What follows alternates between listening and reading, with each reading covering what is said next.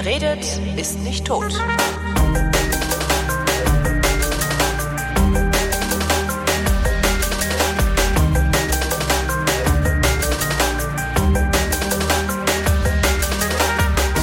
Andrea Diener bereist die Welt und schreibt darüber in der Frankfurter Allgemeinen Zeitung. Und weil ich des Lesens nicht mächtig bin, lasse ich mir von Andrea von ihren Reisen erzählen. Hallo Andrea. Hallo Holgi. Wo warst du denn diesmal? Warte mal, ich habe hier mal eine Geräuschkulisse vorbereitet. Oh. Extra für dich. Oh. Nämlich, Achtung.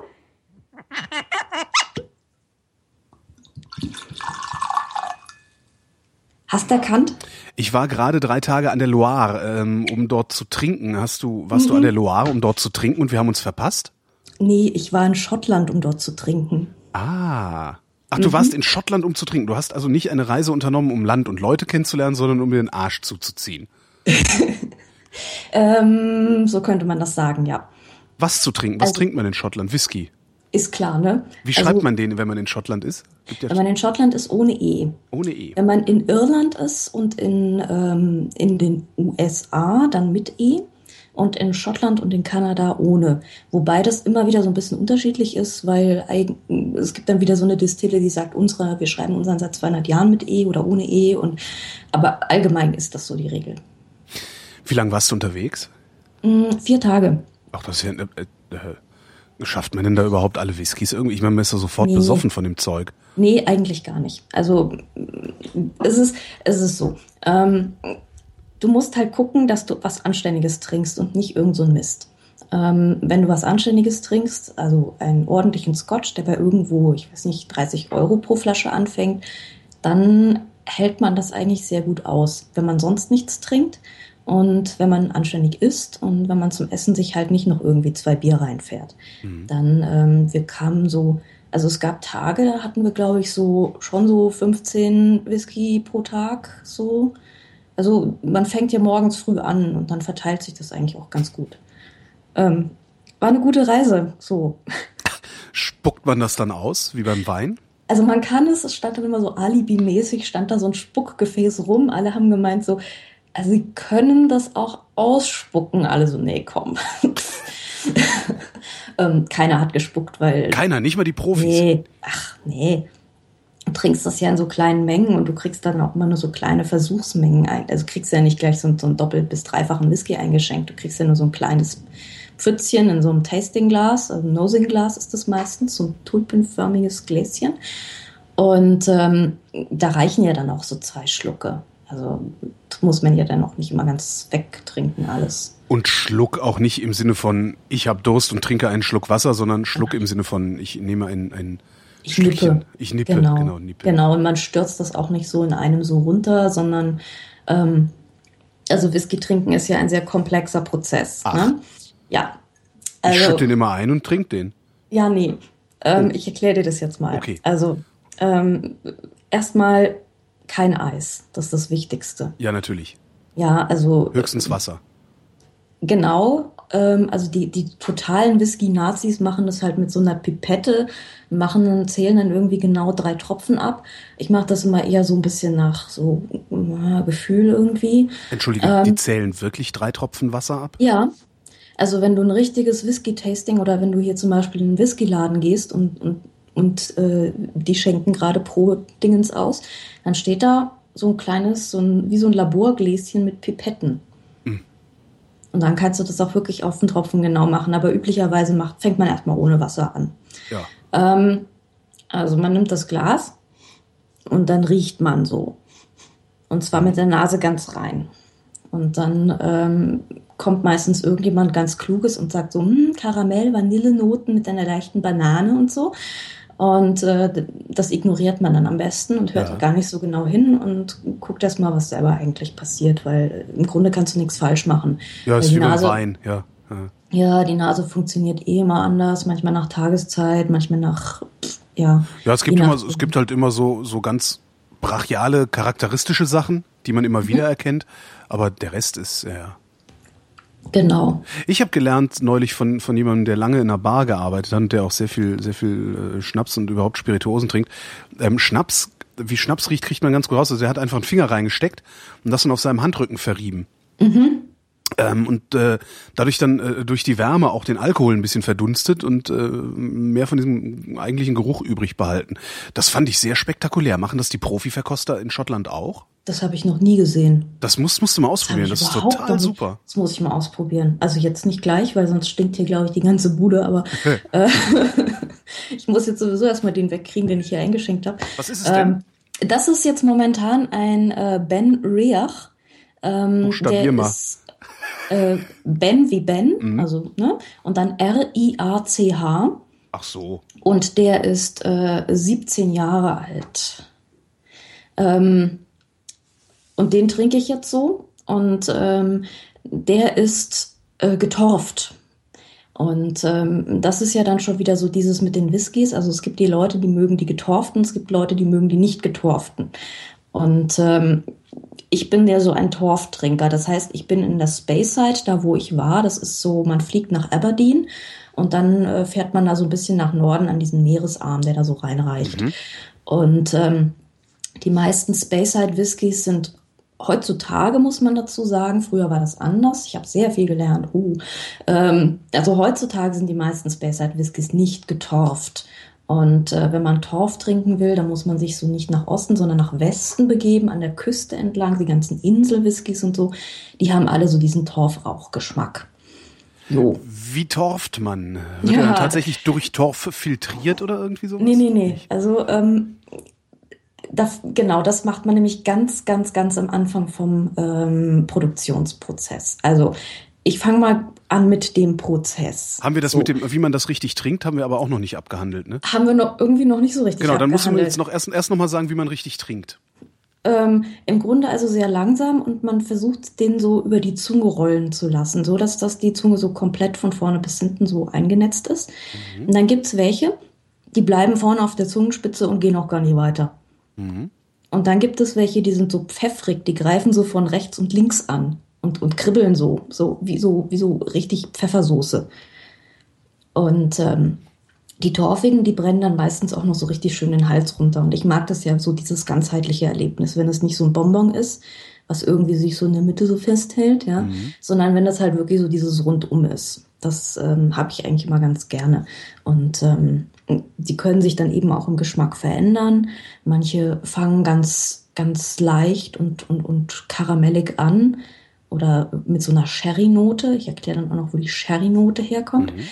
Und ähm, brennen dann so nach und manche sind genau umgekehrt. Die sind erst so, so ein Schlag in, in, in die Fresse und äh, klingen dann ganz sanft aus. Also es ist sehr, sehr unterschiedlich, wie die sich entwickeln und wie die so aufpoppen vom Geschmack her. Ja, Jetzt habe ich ja das Problem, wenn ich sowas Hochprozentiges trinke, dann brennt's gerne mal. Und, und zwar im ganzen Mund und im ganzen Hals. Und mir hat mal ein Russe gesagt, ähm, Wodka trinkt man, indem man einen Schluck trinkt und dann erstmal eine Minute lang nur durch die Nase atmet, damit mhm. das Brennen weggeht. Darf man das beim Whisky auch oder ist dann der Geschmack weg? Ich mache das halt immer beim Whisky auch, wenn ich mal welchen trinke. Bei mir brennt das nicht. Vielleicht habe ich mir schon alles weggebrannt. Oha. Also ich trinke den halt so ganz normal, so halt relativ sachte, nicht in großen Schlucken, aber bei mir brennt es halt ehrlich gesagt nicht. Vielleicht trinke ich in zu großen Schlucken, das kann natürlich sein. Oder du trinkst den falschen. Das kann auch sein. Ich weiß ja nicht, was du trinkst. So. Ich weiß gar nicht, ich, ich bin gar nicht so, so äh, kein großartiger Whisky-Trinker. Das heißt, wenn, dann trinke ich den nur mal, wenn ich irgendwo bin oder, oder jemand mir mal eine Flasche überlassen hat.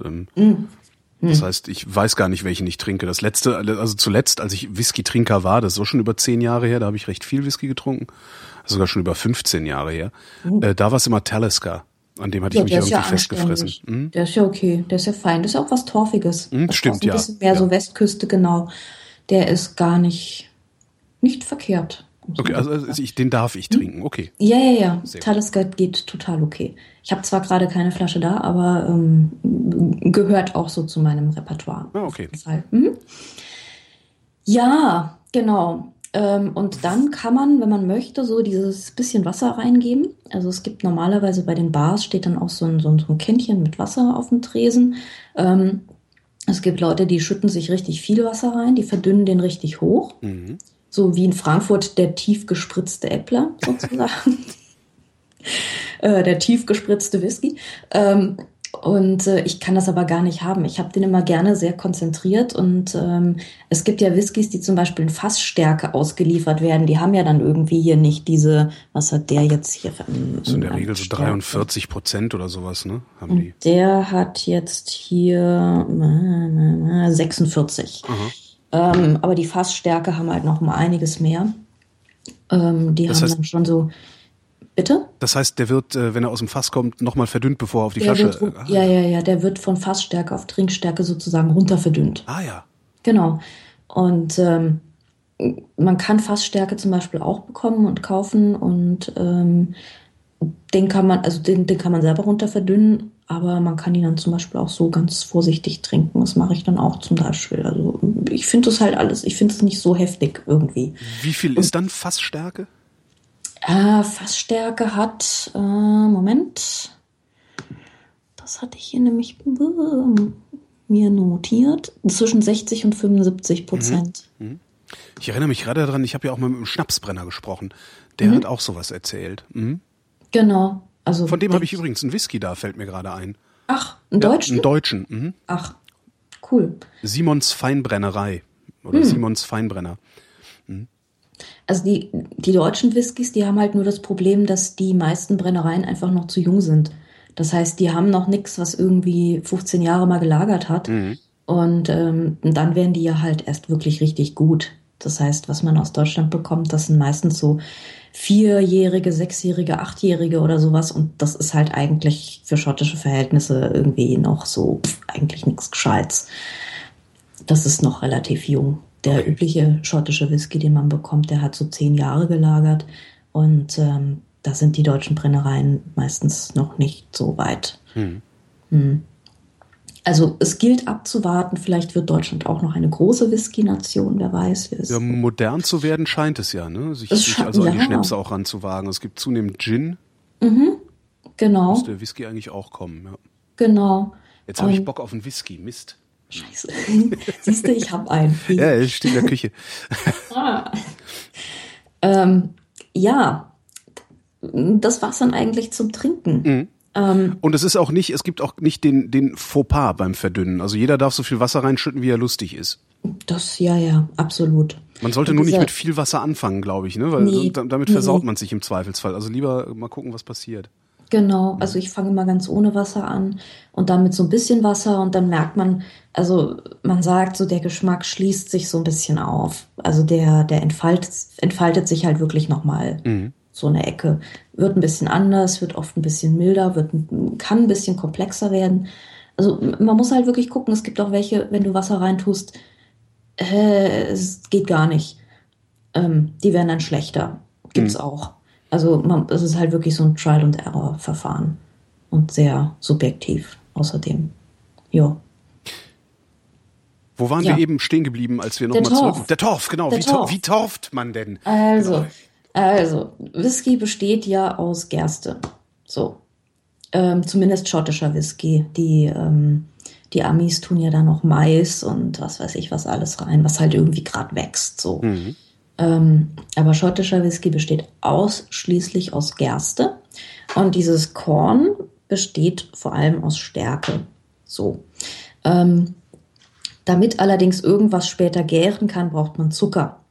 Und äh, wenn man ein äh, Korn keimen lässt, dann wird die Stärke in Zucker umgewandelt. Das heißt, du legst diese großen Massen an Getreide, an Gerste auf einem Boden aus, also wie so eine große Tenne sieht das aus. Mhm. Und ähm, dort behandelst du sie mit Wasser und mit Wärme und lässt sie keimen. Ähm, allerdings darf das nicht so lange passieren, weil irgendwann hast du dann da so ein Feld gepflanzt. Das sollte möglichst nicht passieren, sondern nur so kontrolliert, so für drei, vier Tage oder so. Und dann solltest du möglichst deinen Keimungsprozess stoppen. Und das passiert durch Hitzeeinwirkung. Und jetzt gibt es natürlich mehrere Möglichkeiten, wie du diese Hitze diesen Körnern zuführst. Und das kann einfach mit einem Heißluftgebläse sein, das ist so die moderne Variante. Oder du nimmst ein Feuer und ähm, je nachdem, wie viel Torfanteil in dieses Feuer reingeworfen wird, desto rauchiger schmeckt später der Whisky. Ähm, jetzt muss man sich halt, es Ah, kommt dann auch drauf ja. an, was, Mhm. was, auf, aus was dieser Torf besteht. Das ist auch nochmal so ein Ding. Also zum Beispiel an der Küste draußen, auf den Inseln, da ist ein ziemlich hoher Seetang-Salzanteil in diesem Torf drin, Ja. weil das natürlich die Pflanzen sind, die da vergammelt sind. Das heißt, du kriegst da diese, diese salzigen Seetang-Noten auch nochmal dazu. Ähm, in der Speyside ist es hauptsächlich normales Heidekraut, Gräser, Moos, was da in diesem Torf drin ist. Und dementsprechend schmeckt es dann oft so ein bisschen grasig, pflanzlich, moosig. So. Ähm, es Das gibt ist auch also wie Räuchern. Ne? Also ich ist- kann mein, ja. mein Fleisch ja auch auf unterschiedliche Weise, also mit unterschiedlichen äh, Pflanzen räuchern und habe dann auch unterschiedliche Geschmackseinflüsse da drin. Ja, genau, so funktioniert das. Genau, genau. genau. Verstehe, verstehe. Ähm, genau, also du, du, du, du, du zündest im Prinzip die Landschaft an Ja. und äh, imprägnierst damit deine Gerste. So. Und ähm, die, das Melzen, das ist das eben das sogenannte Melzen, dass man diese Körner keimen lässt oder nicht keimen lässt, also in einen keimbereiten Zustand versetzt. Ähm, weil eben diese, dieser Zucker im Korn, das ist die sogenannte Maltose, die da entsteht. So. Ähm, und ähm, da, das kriegt man normalerweise, das macht die Brennerei nicht selbst, sondern die lassen meistens melzen. In der Melzerei. In der Melzerei, genau. Die meisten haben zwar noch ihre eigenen Melzböden, das ist auch dieses, ähm, wenn man eine Brennerei sieht, dann sieht man ganz häufig dieses pagodenförmige Dach. Ja. Das, das sind die alten Malzhäuser, in denen wurde gemelzt. Die sind aber meistens nicht mehr in Benutzung. Aber das ist eben dieses typische Gebäude. So, und äh, wenn du das bestellst, dann sagst du normalerweise deiner Melzerei auch, ähm, ich hätte gerne so und so viel Anteil Torf und äh, so und so viel Anteil kein Torf und so weiter. Das ist ganz interessant. Ähm, beim Wein ist es ja so, dass der Wein, die Rebe sich im Grunde die Landschaft selber aus dem Boden holt Mhm. und in die Traube einlagert sozusagen. Man spricht da von Terroir. Genau. Ähm, das heißt, wenn, du- genau, wenn so, du auf dem ne? Ja. Schieferboden wächst, ist es halt was anderes, als wenn du irgendwie auf Tuffstein oder so wächst. Mhm. Ähm, und der Whisky wird dann, ja, interessant. Der Whisky wird dann, in den Whisky wird das Terroir reingeräuchert. Genau, Sehr interessant. sozusagen, Ah, ja. sozusagen. Es sei denn, Wieder was gelernt. gell, ich, ich war auch völlig fasziniert die ganze Zeit. Und ähm, oder eben nicht, wenn du halt wirklich nur mit Heißluft arbeitest. Ähm, das sind dann eben diese ganz, ganz milden Whiskys, diese Mädchen-Whiskys, die ich ja eigentlich immer so ein bisschen mit Verachtung strafe, weil die sagen mir irgendwie so nix. Und jetzt habe ich, also das kann man natürlich jetzt auch wunderbar ideologisch untermauern, dass man sagt, da ist gar keine Landschaft drin. Das ist so, so, ne, so Mhm. sehr synthetisch für mich. Ähm, so, und dann nimmst du diese Gerste, die gerade in ihrem Keimungsprozess gestoppt wurde, und wirfst sie in eine Mühle und schrotest sie. Und zwar wird das dann, ähm, also diese ganzen Spelzen kommen raus und das ganz feine Staubmehl kommt raus. Man nimmt so die Mittellage ungefähr. Und ähm, das Ganze wird dann in einen Maischbottisch getan. Maischboddisch. Im Maischbottisch. Schmeißen wir genau. das ganze, ganze Zeug mal in in Maischboddisch. Im Maischbottisch. Also die, Maischbottisch. das ist die sogenannte Mash Und ähm, da wird es dann so gerührt, so ganz langsam geht da immer so ein, so ein Rührdings rum, so, so, wie so ein Kamm, ähm, so, so eine Eisenstäbkonstruktion und rührt es so ganz gemächlich durch. Und das, da kommt Wasser rein und dann wird wieder gerührt und so. Und durch dieses Wasser und das Rühren kriegt man dann, kommt dann unten der Boden von diesem Ding ist nämlich perforiert. Und äh, da läuft dann so ein Zuckerwasser raus, weil das Zucker, diese Maltose aus den Körnern rausgewaschen wird. So. Und irgendwann hast du das ganze Zucker rausgewaschen. Und ähm, was dann übrig bleibt, das wird gepresst und als Viehfutter verwendet. Ah, und mhm. wir schmeißen nichts weg. Als Und- Viehfutter kann man das nicht, kann man das, kann man da nicht noch irgendwie sogar Menschenfutter draus machen? Ja, das sind diese, diese Tierpellets. Also Mhm. wahrscheinlich könntest du es auch irgendwie, wahrscheinlich, wahrscheinlich werden Weetabix daraus gemacht. Ich, Ja, ist jetzt nicht das Schlechteste. Weetabix esse ich gern. Also Echt? ja, Ja. ich gehöre zu den Leuten, die, denen, die sich für sowas nicht zu schade sind, ja. Ja. Also, ja. oder vielleicht, ich weiß nicht, man kann bestimmt doch irgendwie gut Porridge draus kochen oder so. Aber ähm, normalerweise nimmt man das dann doch eher für Viehfutter. Also man presst das in diese trockenen Pellets, Mhm. diese, ne, was auch irgendwie Kaninchen kriegen und so. Ja, ist auch nichts anderes. Genau. Und ähm, dieses Zuckerwasser, das wird dann zum Gären angesetzt in großen Gärtonnen Mhm. und äh, wird mit Hefe versetzt. Das ist äh, eine spezielle Destillierhefe, die sich ein bisschen von der Brauhefe unterscheidet. Ähm, aber jetzt frag mich bitte nicht nach, nach, nach den genauen Hefekulturen. Also da kenne ich mich jetzt nicht so. Ja, nee, das ist auch nochmal, das ist, das ist ja nochmal eine Wissenschaft für sich auch. Also Ja, das ja, hast du bei ja. Wein ja auch. Genau. Da, da, da habe ich ja ein bisschen mehr Einblick. Also da, du hast ja auch unendlich viele äh, Zuchthäfen, die, die alle irgendwelche unterschiedlichen Geschmäcker dann in den Wein reinpressen. Das Genau. ist da vermutlich ähnlich. Ja. Genau, Brothefe ist auch sowas. Also so diese, diese Sauerteigkulturen. Hm. Das ist, die sind ganz eng verwandt mit der Brauhefe und die Destillierhefe scheint sich davon wieder irgendwie zu unterscheiden. Ja, also diese, ähm, genau, und dann wird es, dann gärt es nämlich. Und im Prinzip hast du dann erstmal nichts anderes, naja, also einen sehr engen Verwandten des Weißbiers, der dann so entsteht. ja. Also es ist, ein bisschen wie ein Weizenbier. Bis was zum. Alkoholgehalt gärt es hoch? Ähm, gute Frage. Danke. Äh, meine, ist egal, weil es hinterher das sowieso nochmal, jetzt hier nicht notiert. weil es hinterher Hab sowieso nochmal destilliert wird, ist es Genau. relativ wurscht, aber äh, Genau, also ich glaube, so sonderlich hoch ist es noch nicht. Weil, aber so bis, bis ähm, auf so ein Weinniveau oder reicht das nicht? Ist da nicht genug Zucker drin? Also es ist Bier im Prinzip. Es Okay. ist wirklich eine Bierform. Ähm, weil es wird auch ähm, Wash oder es wird auch Bier genannt. Und ähm, also es müsste, äh, müsste wirklich, was hat so Bier? 8%? Nee, fünf. 5. Ja. Ja, vielleicht, ja, vielleicht ist es Also die Fernsehbiere mehr. haben so fünf, dann die, die, die Ales, die gehen ein bisschen höher, so sechs vielleicht. Ja. Ja, ich trinke ja auch immer nur so komisches Bockbier. Weißt Ja, ich auch. Äh, ich empfehle dir, ähm, du kennst wahrscheinlich die Crew Ale Brauerei aus München. Nee, Nicht? nee, Ach Mensch, die machen tolle Biere. Crew Äh, Ale. Crew Ale, genau. Die machen tolle Biere und ähm, kannst halt auch so schön mit äh, hier so Expresskauf mit PayPal. Weißt du, ist dann direkt deine Adresse eingetragen, alles klick, äh, hast du schnell einen Kasten bestellt. Ähm, und die Cool. Mhm. verschicken die in so einem Pappkarton, der gleichzeitig der Kasten ist. Also ist ganz nett und passt genau in die Packstation.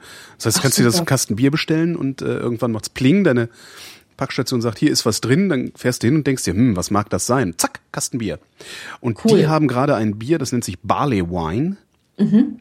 Also ähm, ähm, ähm, ne, ähm, ähm, Malzwein, Gerste ist. Gerstenwein, Entschuldigung, ich werd's nie. Ne? Also neulich habe ich noch behauptet. Barley wäre Hopfen. Das ist alles so peinlich.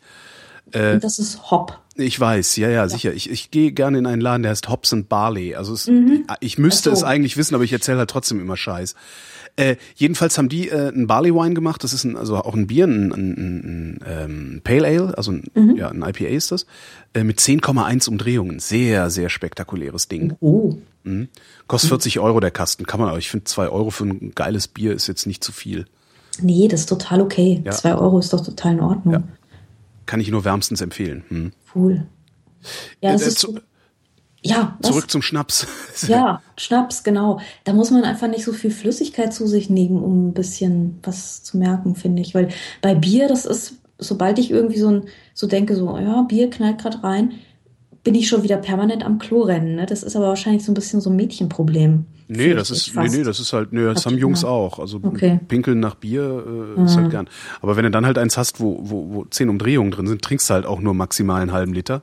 Eben, genau. ja, sehe ich genauso.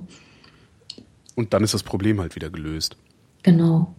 So, wo waren wir denn stehen geblieben? Ich habe es wieder Wir vergessen. waren, wir, haben jetzt, wir haben jetzt irgendwie gerade in unseren Gärbottichen haben wir jetzt ähm, genau, wir haben den Trester abgeschöpft sozusagen und Genau. Tierfutter draus gemacht. genau, dann haben wir die die die Würze, Wie die, heißt der, äh, wie heißt der Trester bei denen? Also die- das, das, das, das, äh, das, das, das, das, das, das Tierfutter. Gekröse, genau. Oh, ich glaube, das ist, ich glaube, das ist die Grist, aber ich bin Mhm. mir nicht ganz sicher. Okay. Ähm, du musst es ja immer, wenn du da durchläufst, läufst, auf Deutsch und auf Englisch lernen. Also man, man, man rennt da ja immer so bilingual durch. Beziehungsweise ähm, die ganzen anderen, ich war ja der einzige Nicht-Native Speaker in unserer Gruppe. Mhm. Die anderen waren ja alle aus Amerika, aus Kanada, aus äh, äh, Schottland und England.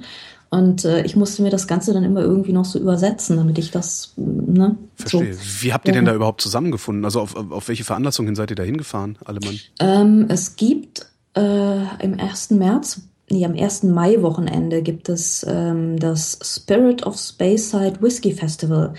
Und dann machen dann so ganz, die ganzen äh, Distillen machen dann ihre Türen auf und du darfst reingehen und kannst ganz viel probieren und es gibt ganz viele Sonderveranstaltungen und ganz tolle Führungen und alles Mögliche.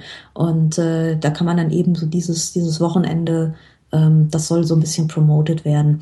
Ähm, ah, darum haben sie euch, euch Schreiberlinge äh, einfach ein paar Monate vorher schon mal da durchgejagt. Genau, und ah. was alles passieren wird und wie toll der Whisky dort ist und so weiter. Und ähm, die Space Side ist natürlich nochmal so ein spezielles Ding, weil da fährt keiner in Urlaub hin eigentlich. Hm. Weil alle fahren in die Highlands oder fahren zu den Inseln rüber. Das ist natürlich auch ganz tolle Landschaft und ganz wild zerklüftet und so. Ähm, Space Side ist halt eher so England. Also es ist halt, ja, Green and Pleasant Land, ne? Hm. Hügel. Und ähm, es ist halt nicht so spektakulär. Und wer nach Schottland fährt, der hält sich da nicht unbedingt lange auf. Ähm, das Einzige, was die halt haben, oder der Haupt Faktor, warum man dorthin fährt, das sind eben die Brennereien, weil es gibt nirgendwo so viele wie in Speyside. Mhm.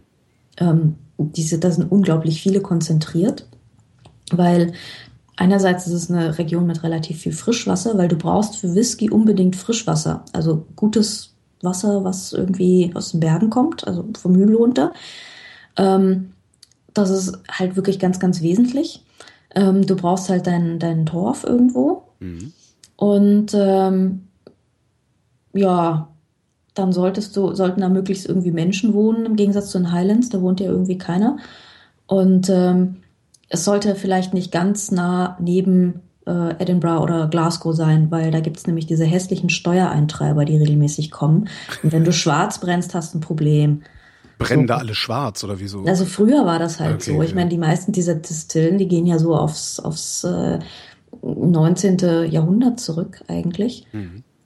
Und ähm, da kam dann so zweimal im Jahr kamen dann diese sogenannten Excisemen. Und diese Excisemen haben eben die Steuern gesammelt. Und ähm, da gibt es auch eine ganz nette Geschichte. Es gibt nämlich eine Brennerei, das ist die Brennerei Cardu. Da kommt unter anderem auch der Johnny Walker Whisky her. Und äh, das war eine der wenigen Distillen, die eben keinen männlichen Gründer haben, hatten, sondern eine nette alte Dame. Mhm. Das war die ähm, Helen Cummings. Und die Helen Cummings, äh, wir hatten auch, haben auch ein Foto von der gesehen bei Cardu. Ähm, das war halt so eine richtig nette viktorianische Dame mit so einem spitzen Häubchen und so, also ganz, ganz reizend. Ja. Und immer wenn die Sammler, die, die ähm, ähm Toll Collectors kamen, ähm, dann hat sie die erstmal eingeladen. So, oh, have a nice cup of tea. Ne? ne? Ja. Und dann haben, haben die sich erstmal hingesetzt und haben bei der Dame Teechen getrunken, Kekschen gegessen. Die hatten ja auch einen weiten Weg von der Stadt und so, ne? Und ähm, die Helen Cummings hat dann immer an der Rückseite von ihrem Cottage, wo sie die empfangen hat, eine riesige rote Fahne gehisst. Und äh, der gesamte Hügel hoch da waren dann überall Schwarzbrennereien ja. und die haben das alle gesehen Sehr gut. und haben dann ihren Kram weggeräumt, soweit es halt irgendwie ging. Und äh, ja, das war dann eben, Frau, Frau Cummings war sehr beliebt dort in der Area. Und äh, vor dieser roten Fahne kommt übrigens auch das Johnny Walker Red Label. Also man sollte natürlich Johnny Walker möglichst nicht trinken, egal mit welchem Label, weil es alles furchtbar ist. Aber ähm, ja, nette Geste so für. Ne? Warum ist das eigentlich so furchtbar? Also ich finde auch, also wahrscheinlich würde ich es nicht erkennen, wenn man mir einfach so ein Glas dahinstellt. Aber es ist halt auch immer, immer wenn man John, sowas trinkt, so Johnny Walker, also diese, diese Supermarkt-Whiskys, ähm, das ist immer irgendwie frustrierend, finde ich. Die sind alle, äh, genau, also die unterscheiden sich zwischen denen, was ich trinke, grundsätzlich dadurch, dass Johnny Walker ein Blend ist. Mhm. Und ähm, das meiste, was ich gerne trinke, das sind Single Malts. Das heißt, ein Single Malt stammt nur aus einer, aus einer einzigen Brennerei. Mhm.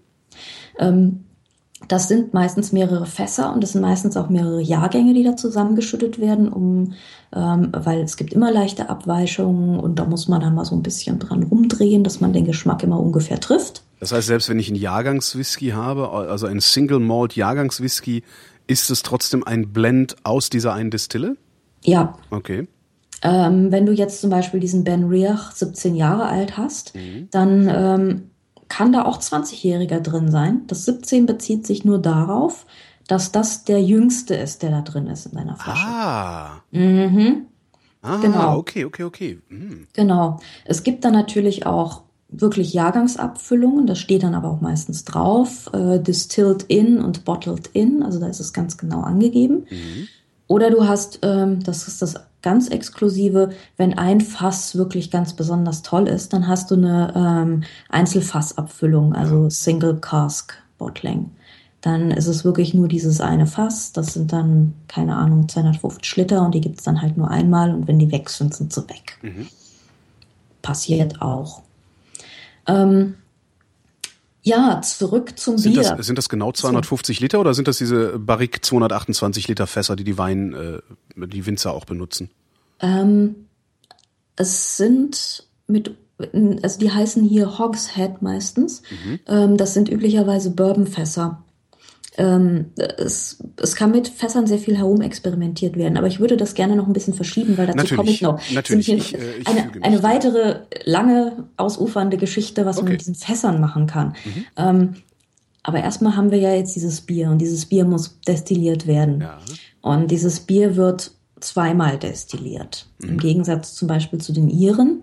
Die destillieren das dreimal in einem fortlaufenden Prozess. Bei den Schotten ist es anders, die destillieren zweimal. Und zwar erstmal kommen sie in die Wash Still, also das ist die ähm, Distille für, die, ähm, für diese Maische.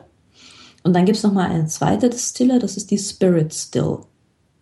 Ähm, das sind immer diese großen kupfernen Brennblasen, die man sieht. Mhm. Die sind auch immer ganz besonders geformt. Also jede einzelne Brennerei hat ihre eigene Form und die schwören dann darauf, dass diese Form exakt den Geschmack beeinflusst und auch der, der, ähm, das Rohr oben, dieser so Schwanenhals heißt es, hat auch eine ganz bestimmte Form. Bei manchen hat es nochmal eine Kurve, manche gehen gerade weg, manche gehen nach oben weg, manche gehen nach unten weg, ganz, ganz unterschiedlich. Und ähm, das heißt also, wenn so ein Ding mal kaputt ist, eines von diesen Kupfer äh, Brennblasen, dann müssen die das exakt genau in dieser gleichen Form wieder nachbauen, weil mhm. sonst haben sie ein Problem. So.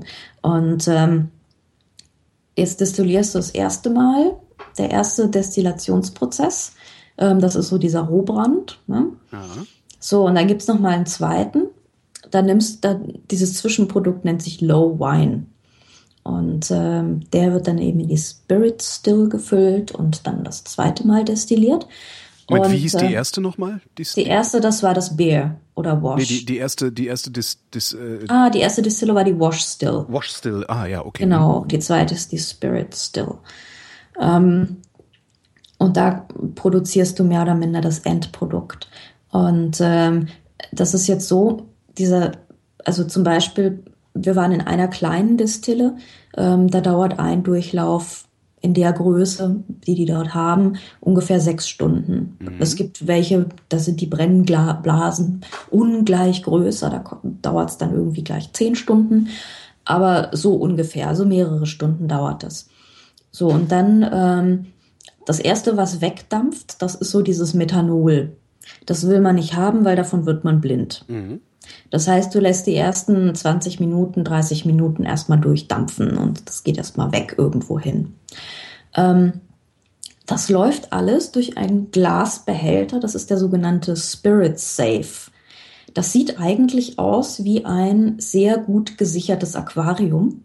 Ja. Und in, in diesem Aquarium ähm, kann man eben, da, da sieht man alles, was durchläuft. Da mhm. gibt es so einen Hahn und da kommt das raus, was gerade destilliert wird. Und dann kannst du eben diesen Hahn umstellen auf die guten ins Töpfchen, die schlechten irgendwie in Ausguss. Ähm, und äh, du kannst auch immer Zwischenproben nehmen, äh, was total klug ist, weil wenn man nämlich das Zeug mit Wasser vermischt, dann siehst du ganz genau, wo du jetzt gerade bist. Ähm, wenn das Zeug also wolkig und milchig wird, dann hat es irgendwelche Stoffe, die du nicht haben willst, dann bist du nicht, nicht, dann ist es nicht das gute Zeug, was man rausfischt. Dann lässt du es weglaufen und sobald du es mit Wasser vermischst und es bleibt klar, hast du deinen guten Stoff. Das, der kommt Kann nur der- aus der Mitte. Kann der Brennmeister, kann er das sehen, ohne das vermischen zu müssen? Also kann der, kann der auf einen Blick erkennen, wo der Unterschied zwischen Methanol und Ethanol ist? Nee, Nicht. Nee, normalerweise entweder machst du es nach Zeit, also du weißt ja dann irgendwann so, okay, 20 Minuten, das reicht für einen Kaffee und dann kommst du wieder. Und dann machst du so das Feintuning, ne? Also dann kannst du genau sehen, okay, ab welcher Minute ungefähr, wann wird's jetzt gut? Und dann nimmst du deine Pröbchen und ähm, stellst es halt entsprechend dann um. Und ähm, dann läuft es raus, ähm, also die ersten 20 Minuten, das ist der Head, äh, dann ungefähr so für, ich weiß nicht, eineinhalb, zwei, drei Stunden, je nach Größe der Brennblase, dieses Mittelding, das ist das Herz. Und der Rest ist dann der Tail. Und den Tail, das, das, das rennt dann nochmal so die letzten paar Stunden nach. Das ist dann aber eigentlich vollkommen uninteressant. So. Damit macht man auch gar nichts. Das schüttet man weg. Damit macht man eigentlich, eigentlich macht man damit gar nichts. Genau. Okay. Ähm, beziehungsweise Teile kannst du dann vielleicht irgendwie nochmal, glaube ich, wiederverwenden, um dein, dein, dein Wash, glaube ich, ein bisschen zu pimpen. Also das, das macht man wohl. Aber äh, im Großen und Ganzen nimmt man wirklich nur dieses Herz raus, diese, diese, weiß nicht, drei, anderthalb, drei Stunden oder sowas, die, ist- die, die halt die Mitte des Destillationsprozesses ausmachen. Und das ist dann der New Make, also der neu gemachte Whisky. Und der hat eben diese 60 bis 75 Prozent. Und ähm, der kann in Fässer gefüllt werden. So, und jetzt kommen wir zu den Fässern, weil das ist nämlich eine Wissenschaft nochmal für sich. Beim Wein im Übrigen auch. Das, Oh, bestimmt. ja, ja, Ich glaube, die Weintrinker sind ja noch fünfmal schlimmer als die Whisky-Trinker. kann ich nicht beurteilen. Du bist die einzige Whisky-Trinkerin, die ich kenne. Also ich wüsste so. jetzt niemanden, der so sehr, zumindest habe ich es noch nicht mitbekommen, so sehr auf Whisky abgeht, wie Okay. ich das von dir kenne. Ja. Ja, Du alte Schnapsdrossel. Ich weiß. Ich, ich kann keine vergorenen Trauben trinken in großen Mengen. Es ist echt, mein Magen macht's nicht mit. Ach Das du Ärmste, nicht. ja nee, dann habe ich da aber vollstes Verständnis Also, für. weißt du, so ein Glas Wein oder sowas, das geht ja noch, aber wenn ich mehr trinken soll, dann muss er halt echt richtig gut sein. Und, Hm. Weil ansonsten so, bäh, nee, Ja, nein, tut da mir einfach, ich. weißt du, so, man hat so das Gefühl, es tut einem nicht gut. Und dann will man sich auch abends nicht hinsetzen und das reinschütten irgendwie. Nein, nein, wir haben auch Aber- alle ganz fürchterliches Mitgefühl mit dir jetzt Ja, gerade. danke, danke. Schnäpschen. Schnäpschen, Frau Genau. Diener. Schnaps her. Likörchen. Nee, Likörchen halt auch nicht, ist mir wieder zu süß. Mhm. Aber so, so, ja, Whisky am Abend, das, das ist schon gut. Ähm, so, dann füllst du das Zeug in Fässer und lässt es halt erstmal entsetzlich lange liegen. Ähm, ja, und diese, diese Lagerfässer, das ist halt wirklich so das Kapital der Brennerei. Das ist so, ähm, da liegen halt so die ganzen echt unendlichen Werte. Ähm, üblicherweise, was man nimmt, ähm, sind Bourbonfässer. Mhm. Die bringt man aus Amiland her. Mhm. Und äh, dort werden die aus amerikanischer Weißeiche gefertigt. Und es gibt in Amerika ein großartiges Gesetz, wovon Schottland seit Jahrzehnten profitiert. Dieses Gesetz besagt es, dass für den Bourbon dort ähm, nur ein neues, jungfräuliches Fass verwendet werden darf. Ah, Ja, was machst du dann mit dem ganzen alten Zeug? Du verschiffst es nach Schottland, logisch. verscherbelst Die- es an die Schotten, ja. Genau. Und die freuen sich halt drüber, weil es ist einfach viel geiler, wenn du schon ein Fass hast, was nicht mehr so nach Harz und Holz und äh, schmeckt. Ja, naja, also, äh, ja, okay, für die, für die Whisky-Leute vielleicht. Also beim Ja. Wein ist es halt so, dass du auch gerne frische Fässer nimmst, ähm, die dann auch noch ausgeflemmt werden, so ausgebrannt werden. genau, genau, das Äh, machen die auch. Das ja. Mhm. machen die auch. Auch mit den alten Fässern. Das heißt, die nehmen die alten, also die nee, Bourbon-Fässer. nehmen, nee, die nehmen die neuen, die werden ausgeflammt. Mhm. Aber manchmal, wenn, weil Fässer sind ja relativ wertvoll und werden auch x-mal wiederverwendet. Und ähm, teilweise kannst du die ja dann auch nochmal abschleifen und nochmal ausbrennen innen. Mhm. Also das wird auch gemacht. Aber üblicherweise nimmst du halt dein, dein Bourbonfass so, wie es kommt. Und ähm, das ist eigentlich auch so das, das, das gängige Prinzip. Ähm, es gibt dann natürlich noch die Sherryfässer. Das ist so eigentlich die zweitgrößte Gruppe. Ähm, die kommen dann meistens aus Portugal oder aus Spanien. Allerdings ist die ganz große Sherry-Zeit irgendwie vorbei. Ich weiß nicht, es gibt, ich weiß, wer trinkt Sherry? Es sind ja meistens irgendwie so Sherry habe ich auch ewig nicht so- getrunken. Ja. so alte Tanten, die Sherry trinken. Oder ich weiß nicht. Also, äh, wer trinkt Sherry? Kennst du jemanden, der Sherry? Ich kenne niemanden, der Sherry trinkt. Eben. Nee. Nee. Also Port ja, Port trinke ich Ja. selber viel, aber Sherry? Nee. nee, ne? Also, Sherry hat auch momentan so ein bisschen ein Absatzproblem, deswegen ähm, muss man da auch echt überlegen, was man, wo man noch seine Sherryfässer herkriegt. Mhm. Ähm, und es gibt dann zunehmend Experimente mit ähm, eben auch Portwein, Madeira, äh, mit normalem Rotwein, mit, äh, ach, was weiß ich, was allem. Also in Deutschland zum Beispiel, viele Brennereien nehmen dann so Obstbrandfässer. Mhm. Kann man auch machen. Geht auch. Jo. Ähm, auf jeden Fall, da bleibt das dann drin liegen. Und ähm, so ungefähr so, so acht bis zehn Jahre dauert es, bis man es ansatzweise als Whisky bezeichnen kann. Der, der Bourbon unterscheidet sich vom, vom äh, Malt Whisky wodurch? Äh, vor allem durch, dadurch, dass eben viel mehr Mais drin ist. Mhm. Das ist halt ein irre hoher Maisanteil, also meistens. Ähm, und im schottischen Whisky darf eben nur Gerste und nichts anderes drin sein. Es ist mhm. genau wie beim Bier. Ja. Also das ist schon fast wie so ein Reinheitsgebot eigentlich. Und ähm, alles, was sonst drin ist, muss auch draufstehen. Und ähm, also für einen deutschen Export zum Beispiel steht dann immer so ein Aufkleberchen, äh, dass da Zuckercouleur drin ist. Ja. Aha.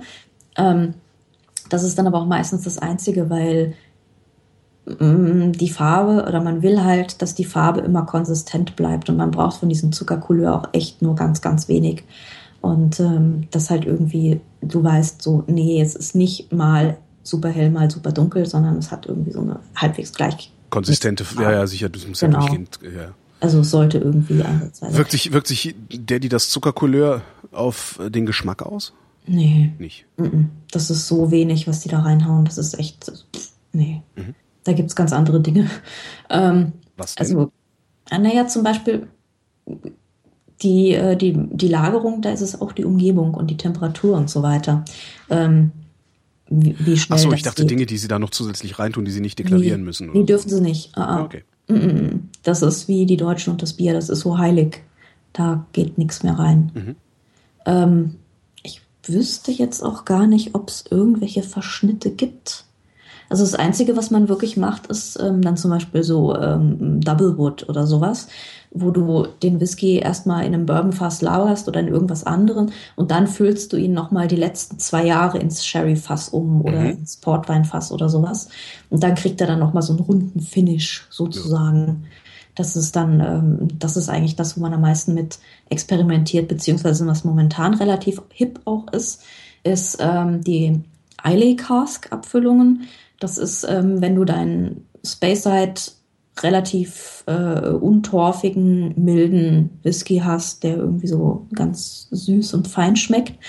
Und dann haust du ihn nochmal die letzten Jahre oder vielleicht auch ein bisschen länger in ein äh, Fass rein, was äh, vorher irgendwo an der Insel war und wo dann Torf, wo Torfwhisky gelagert wurde. Ah, der dann wiederum den, den, seinen Torf ans Fass abgegeben hat, mhm. den der ungetorfte Whisky sich dann aus dem Fass zurückholt. Mhm.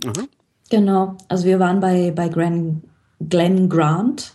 Ähm, das ist ähm, eine relativ große, mittlerweile relativ kommerzielle Brennerei. Die gehören zu, ah, wie heißen die, diese Italiener? Äh, Martini? Martini, äh, ah ja. Hm. Irgendwie so, hm. Dingens, genau. Und ähm,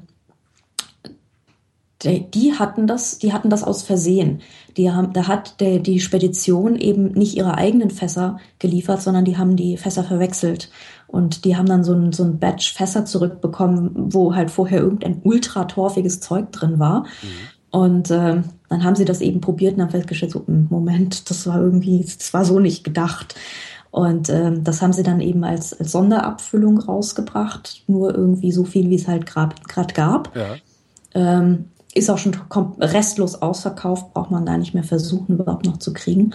Ähm, haben wir aber verkostet bekommen, ist großartig. Also ich fand den super. Das alles, was ich von Glenn Grant vorher probiert habe, fand ich eigentlich alles eher langweilig. Mhm. Beziehungsweise ähm, wir haben den Zehnjährigen bekommen, die, die, die, wenn die so jung sind, dann haben die auch oft noch so was ganz ungestümes, ähm, ja, wie so ein Jungpferd eigentlich. Also keilt dir im Mund rum und du weißt eigentlich nicht so recht, was es jetzt da gerade tut. Das ist alles noch nicht so richtig zivilisiert. Die haben also zufälligerweise, zufälligerweise einen guten Whisky gemacht. Die haben äh, total aus so ein bisschen Versehen. wie So ein bisschen wie Ja. Earl, Earl Grey, ne? Die Entstehungsgeschichte von Earl Grey ist ja so ähnlich. Mit, Echt? mit Bergamott dem Tee beimischen. Das so. scheint auch ein Unfall gewesen zu sein auf Oh. dem Schiff.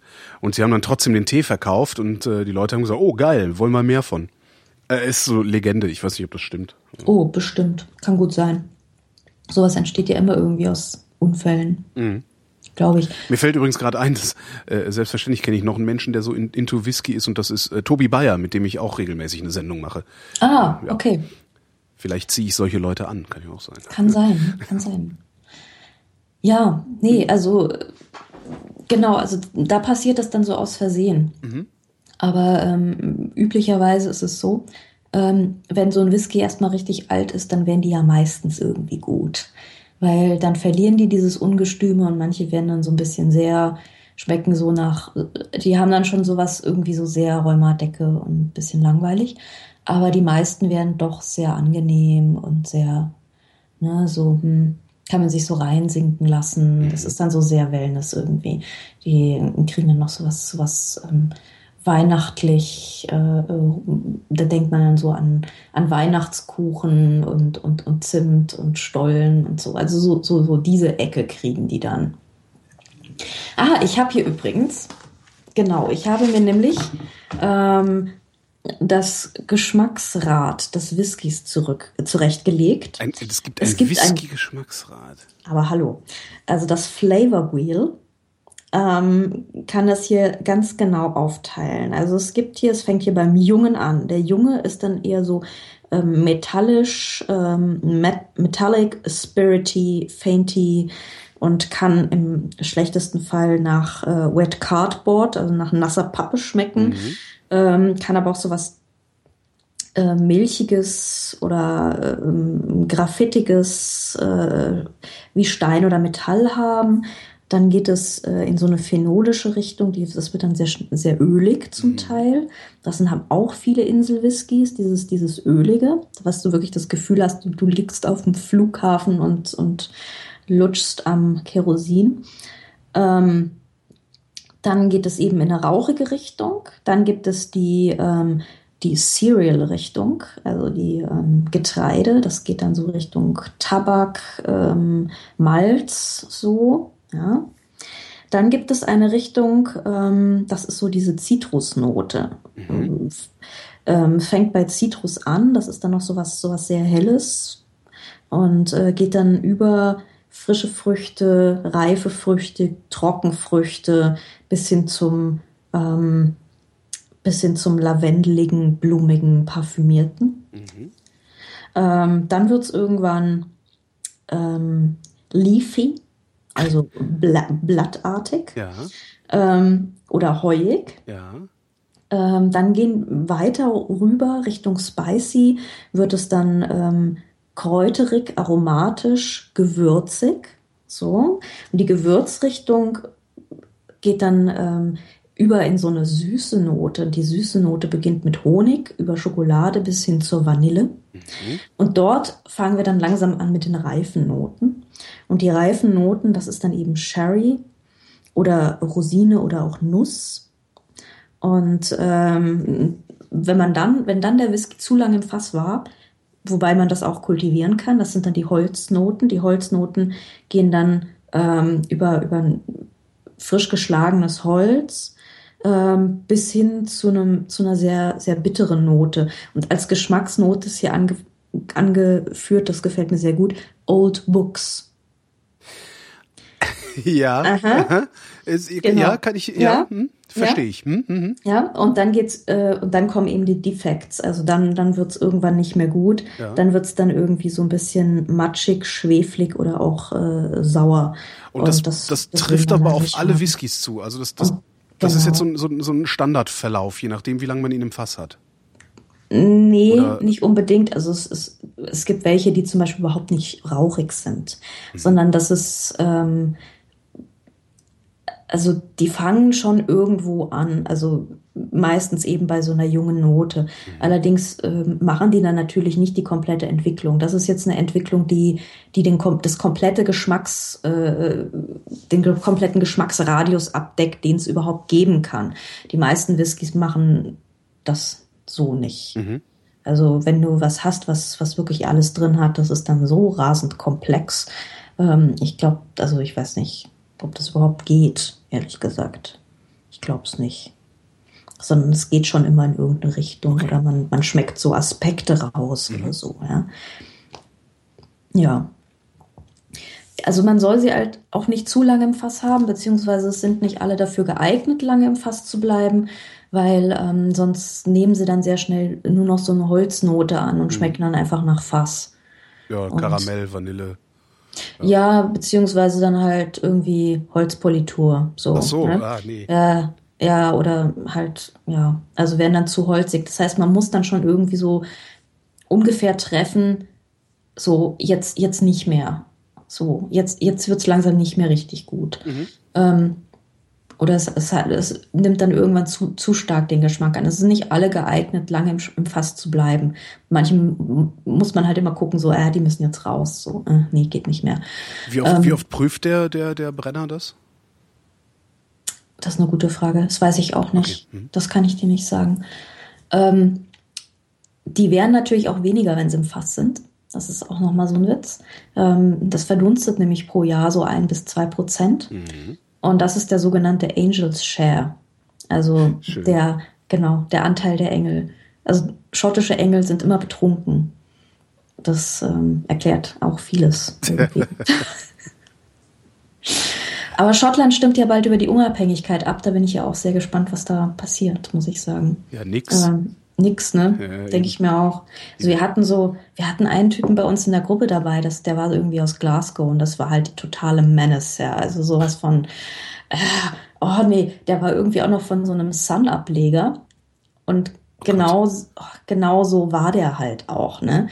Ähm, der hat dann zum Mittag sich dann schon mal so zwei Bier reingepfiffen und wir dachten alle so, Junge, Junge, das ist nicht klug. Und das war dann auch voll nicht klug. Ähm, der fing dann am Abendessen, haben wir mit einer Dame von äh, Chivas Regal gesessen, ja. die uns eigentlich, die war total interessant und hat richtig viel gewusst darüber. Und der hat die irgendwie, ich glaube, zwei Stunden lang über die schottische Unabhängigkeit zugelabert. Oh Gott. Dass, oh, dass wir dann irgendwann gesagt haben, so am nächsten Tag so, dieses Thema ist tabu und darüber darfst du mit niemandem mehr reden, weil sonst fliegst du raus. Und der war eh die ganze Zeit so, weißt du, ich mag das nicht, wenn du mit einer Gruppenpressereise unterwegs bist ja. und du hast einen dabei und der versucht immer die Leute so für sich abzuziehen. Mhm. Ja, so mhm. ihr Kollegen, ihr, dass ihr bloß nichts kriegt, dass ich immer alle Geschichten und alle Anekdötchen und alles immer ganz exklusiv ja, für mich der, alleine habe. Wenn er von der Sun kommt, kein Wunder. Ne? Ja. Ist halt, würde ich jetzt zum Beispiel von Bildleuten auch nicht anders erwarten. Hm, die sind immer super lieb gewesen. Echt? Ah, ja, ja die Bildleute waren immer total nett. Also war ich auch schon mit einigen gewesen. Mit einem habe ich mich totgelacht. Das war meine allererste Pressereise nach Finnland. Mhm. Da war einer dabei, der hat früher diese, diese hm, Tittenmädchen betextet. Ja. Und dann, das war so ein, so ein älterer Zausel, so ein ganz ruhiger, mit so einem ganz hintergründigen Humor. Also der hätte auch für die Titanic schreiben können, ja.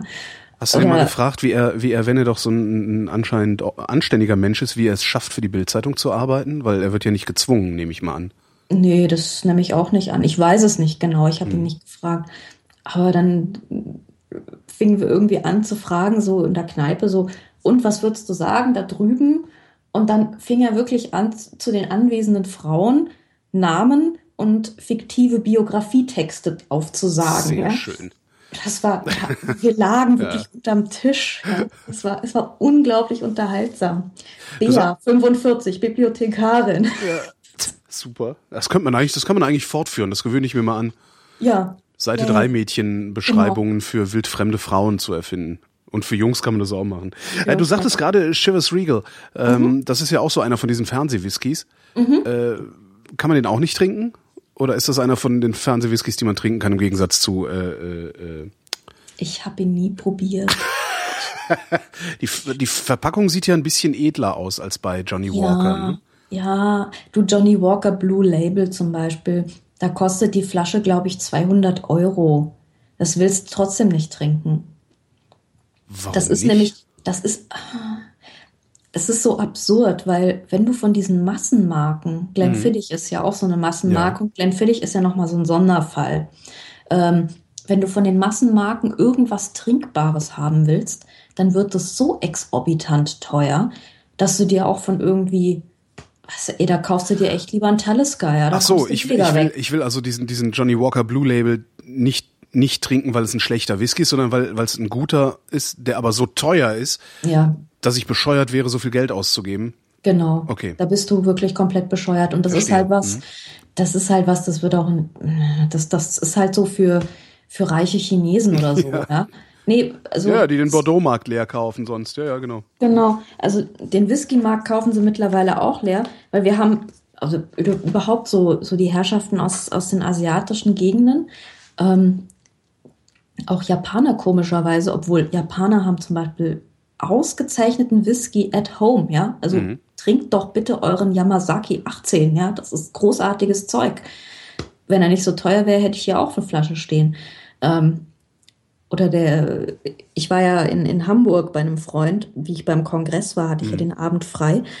Und ähm, da habe ich den besucht und der hatte zwei, zwei verschiedene Flaschen japanischen Whisky da stehen. Da haben wir das mal probiert. Ne? Ähm, die Japaner, das ist so ein Sommer Sonderfall. Die Japaner haben irgendwie über Jahre hinweg versucht, Macallan, das ist auch so ein Speyside Richtung Lowland Whisky, ähm, zu kopieren. Und ähm, das war, das ging immer nicht so richtig gut irgendwie. Und wenn sie das, als sie das dann irgendwann mal, haben sie verstanden, so, nee, wir brauchen die eigentlich nicht kopieren, weil eigentlich ist unser Zeug total gut, so wie es ist. Ja. Sobald sie das mal verstanden haben, haben sie großartigen Whisky gemacht und der ist wirklich toll. Also japanischer Whisky, super. Ähm, jederzeit gerne. Ist halt leider wirklich echt nicht günstig, aber Warum ist der so teuer? weil ich glaube, weil alles in Japan teuer ist. Okay. fürchte ich. Ähm, also ist jetzt nicht so teuer. Also du zahlst jetzt für so einen 18-jährigen Hibiki, äh, 18-jährigen Yamazaki habe ich da gesehen im, im Laden für 118 Pfund. Also das ist ähm, immer noch billiger als ein Johnny Walker Blue Label und bevor ich mir eine Flasche Johnny Walker Blue Label kaufe, kaufe ich mir lieber zwei Flaschen Hibiki äh, oder Yamazaki oder was auch immer. Ähm, ja, und das ist eben das Absurde. Ähm, Leute aus Japan kommen, haben anscheinend wenig Ahnung, fragen immer nach dem Allerältesten und nach dem Allerteuersten äh, und kaufen den. Und unser Busfahrer erzählte, dass er mit solchen Leuten schon mal eine Bustour gemacht hat, kamen dann an, fragten irgendwie nach Plastikgläsern, weil sie ihn sofort unbedingt im Bus aufmachen mussten, äh, haben ihn probiert, fanden ihn scheiße und haben ihn weggekippt. Ne? Und das waren dann einfach irgendwie mal so 1000 Pfund. Wow. Ja. Oder die Dame in dem Hotel, wo wir waren, das erste Hotel, ähm, war so ein ganz, ganz entzück entzückendes kleines Landhäuschen. Und äh, die Hoteliersfrau, die hat früher eben auch in Distillen gearbeitet und die ist auch eine mit der Mitorganisatorinnen von diesem Festival. ist überhaupt erstaunlich, wie viele Frauen das machen. Weil du denkst immer so, Whisky, ist irgendwie sowas für alte Männer. So, nee, in Schottland nicht. Also wir sind echt vielen Frauen begegnet. Und ähm, die äh, hat ihm auch erzählt, dass sie zum Teil also chinesische Gäste hatte, die dann sofort erstmal nach dem Ältesten gefragt haben. Das ist das Allerwichtigste, dass eine möglichst hohe Zahl auf der Flasche steht. Und ähm, dann hat sie gesagt, so ja, das ist hier mein 30-jähriger irgendwas. Ich glaube, ich habe es sogar aufgeschrieben. Und ähm, da meinten die so, ja, wie viel, wie viel kostet die Flasche? Und sie so, ja, äh, keine Ahnung, da sind noch so und so viel Shots drin und äh, ein Shot kostet 15 Pfund und ähm, kann man sich dann ausrechnen. Da meinen er so, ja, wie viel ist noch drin? Und sie so, ja, ich weiß nicht, vielleicht so 30 Shots. Und dann haben die das wirklich angefangen, auf dem Tisch, auf dem Tresen abzuzählen und ähm, haben diese Flasche da mitgenommen. Also irgendwie sehr, Banausen. sehr, Ja. sehr strange. Genau, 1964er Glen Roths war's. Und genau, und da waren noch irgendwie 15 Shots drin und ja, Und dann haben sie noch alles andere, was irgendwie einigermaßen alt war, mitgenommen und ähm, ja, so läuft das dann ungefähr. Also da geht es dann halt wirklich nur nach dem Alter. Und das ist halt ein bisschen schade, weil das ist halt nicht alles. Und mhm. vor allem bei den, bei den großen Distillen. Also ähm, eine der bekannteren ist ja Glenn Fiddich. Mhm. Das steht ja irgendwie so in jeder zweiten Bar auch. Und, ähm, ja, ist auch das, was man mal verschenkt, ne? Also ja, so, der Einsteiger verschenkt das gerne, glaube ich. Genau, genau. Und das ist Lustigerweise war Glenfiddich allerdings der erste Whisky, der mit diesen Single Malts angefangen hat. Weil was man vorher getrunken hat, weißt du, so, was, was bei Madman im Büro steht, bei Don mhm. Draper in der Hausbar und so, ja. Das sind halt alles Blends. Das ja. hat man auch, das kannte man auch gar nicht. In Schottland selber hat man schön die Single Malts getrunken und hat gesagt, nee, die Ausländer, die verstehen das nicht. Den müssen wir mit dem Blend kommen. Das hat immer da, da wissen sie immer genau, was drin ist und so. Und da das wird nicht kompliziert. Vereinheitlichte, vereinheitlichte Qualität ist das ja eigentlich. Genau, ja. Genau, genau. Und da wurde dann jahrelang immer nur Blend exportiert. Also ich finde so übrigens das deutsche Wort für Blend sehr schön. Verschnitt. Verschnitt das, oh, das hat so was Abfälliges und das gefällt mir. Super. Also eigentlich hieß es ja Watted, also V-A-T-T-E-D, Watted ist geblendet. Und äh, daher kommt zum Beispiel dieses Watt 69, was es irgendwie in der ah. Hausbar meines Vaters mal gab. Also so in den Hausbars von Vätern gab es ja dann auch so Black and White und Watt 69 und diese ganzen Geschichten. Ähm, Sachen, die heute irgendwie auch keiner mehr trinkt.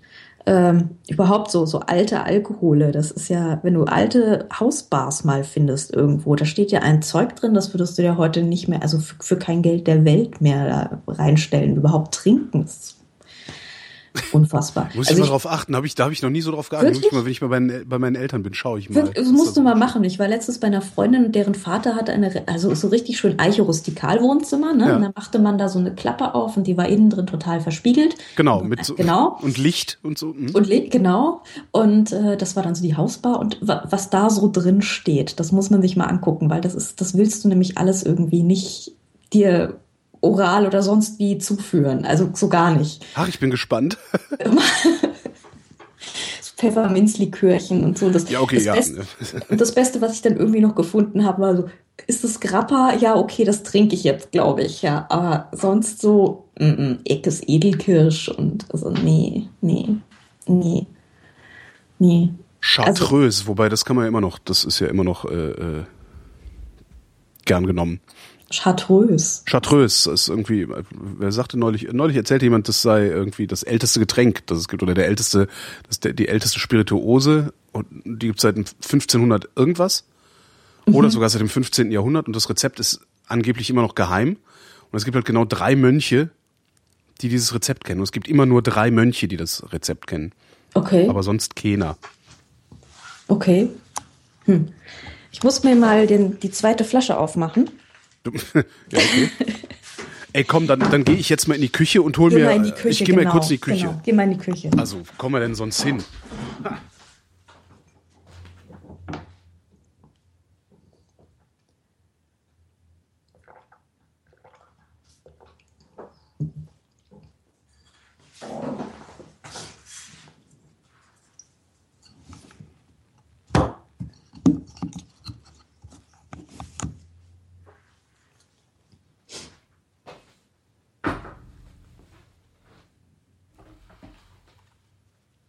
So, und das schneide ich auch nicht raus. also. So. Was öffnest du?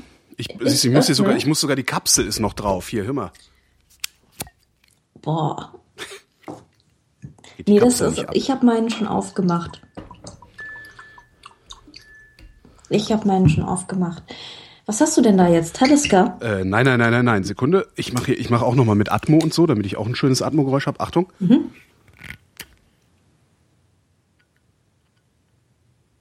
Na, da. Ah.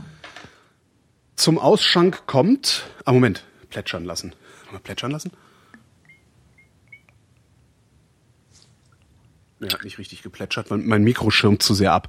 Mhm. Ähm, ich habe geöffnet von Simons mit Apostroph S, mhm. weil es schon einen Simons ohne Apostroph S gab, musste er das Apostroph nehmen.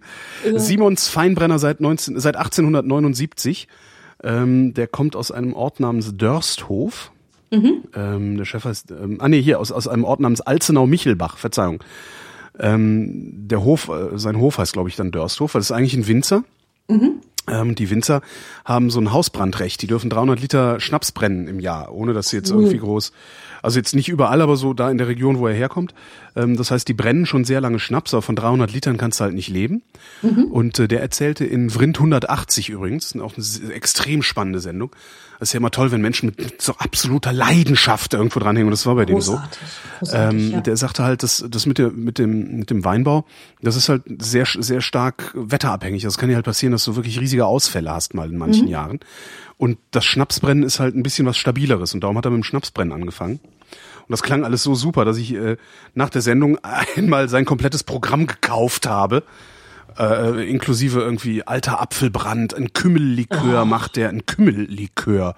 Hast du nicht gesehen. Also, also wirklich toll. Apfelbrand könnte ich mir ja auch noch irgendwie. Ja, ja, ja, ja. ja. Also ja. Simons mit Apostroph S. Äh, also so Obstbrand, toll. ne? Ich finde ja, es ist ja. Zeit für eine Renaissance der Obstbrände. Ohnehin. Und also zwar richtig im ganz großen Stil. Also was ja zum Beispiel das allerbeste überhaupt ist, wenn du einen guten Himbeerbrand hast. Ja, Framboisen. So dieses, dieser, dieser samtige, ja, ja, ja, dieses. Äh, Wobei ich ja, ich bin ja, äh, ich bin ja Williams, äh, ich bin ja wirklich Williams abhängig. Echt? Ja. Also Williams, ich habe ich hab hier in Berlin, ich erzähle das immer, wenn es um Schnaps geht, ich habe hier in Berlin eine Quelle gefunden, der verkauft Williams Christ Eierlikör.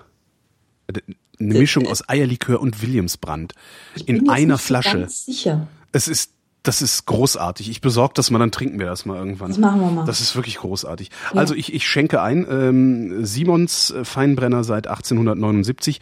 Bavarian Pure Pot Still Whiskey. Mit EY übrigens am Ende. Oh, okay. 40 Umdrehungen hat er. Wie alt ist der? Das steht hier nicht. Der kann so alt nicht sein. Also Die sind glaube, nämlich meistens nur so. Ich glaube, ab vier Jahre darfst du es irgendwie. Kann gut sein, ja. Der hat im Übrigen auch einen Rum äh, für den er Biomelasse mhm. mit dem Segelschiff nach Europa mhm. hat bringen lassen, um das in der Energiebilanz möglichst äh, low profile zu halten. Ich habe meinen Rum importiert aus den British Virgin Islands. Oh. Von der ältesten Rumdistille in den West Indies. Und äh, der ist irgendwie auch so zehn Jahre alt. Ich habe ihn noch nicht aufgemacht. Das ist auch, das wird sehr spannend, glaube ich. Glaube ich. Wobei mir, es fällt mir schwer, Rum zu beschreiben, ist mir, mir auch. Mir auch. Also bei Whisky habe ich jetzt, glaube ich, lange genug getrunken, dass ich so ein bisschen auch Worte dafür finde. Ich versuche das ja auch immer auf Twitter zu machen, so 140 Zeichen pro Whisky. Mhm, ich empfehle ja übrigens app.net, so, da kannst du mehr Zeichen machen. Ah, ja, aber ich finde ja die Beschränkung gerade gut. Ja, aber also 256 so, ist jetzt auch nicht so. Ja, okay. Ja, ja, stimmt schon. Nee, also gut, ich schenke aus. Ja. Ich schenke aus ähm, einen äh, äh, externen Abfüller, das gibt's nämlich auch. Es mhm. ist ein sogenannter Third-Party-Bottler. Und ähm, das ist die Firma Gordon and MacPhail aus Elgin in Schottland. Das heißt übrigens nicht Elgin, wie ich irgendwie jahrelang gedacht habe, sondern Elgin. Wie Dementsprechend, die? El, das, das, die äh, Firma heißt Gordon and MacPhail. Mhm. Und ähm, wenn ihr jemals ins British Museum nach London kommt und diese riesen Steinplatten da stehen sehen, das sind nicht die Elgin Marbles, das sind die Elgin Marbles. Mhm. So, wieder was gelernt. Ähm, und äh, dort gibt es eben diese Firma und die haben einen riesigen Whiskyladen, die haben auch so upstairs ihr Whisky-Kabinett. Und äh, wir haben dort auch ein Tasting gemacht von dem, ähm, das war sehr interessant, weil wir haben das nämlich Whiskys zusammen mit Schokolade und mit Käse, mit Käse? Äh, kombiniert. Ja, das war mhm. total super. Ähm, und ähm, den Whisky, der wurde da auch verkostet und das ist, den haben die eben im Haus abgefüllt. Das, da gibt's einige, die das machen. Die kaufen dann eben Fässer von den Destillen, von den Brennereien und äh, füllen dann selbst ab. Und was ich hier jetzt habe, das ist ein Kaul Eiler. Das ist eigentlich ein Inselwhisky. Und äh, der wurde 1999 destilliert und mhm. 2013 abgefüllt. Und der schmeckt ein bisschen anders als die anderen Kaul Eilers, weil die Kaul Eilers sind eigentlich auch so ein bisschen so mittelrauchig. Und äh, der ist etwas abgemildert und ähm, aber sehr ölig, aber immer noch recht rauchig. Also ne, im Gegensatz zu den meisten Speyside Whiskys immer noch Rauchanteil. Wie schreibt man Kaul Eiler? Äh, C-A-O-L und dann neues Wort I-L-A. Auch wie man spricht sozusagen, ja, okay. Hm. So ähnlich.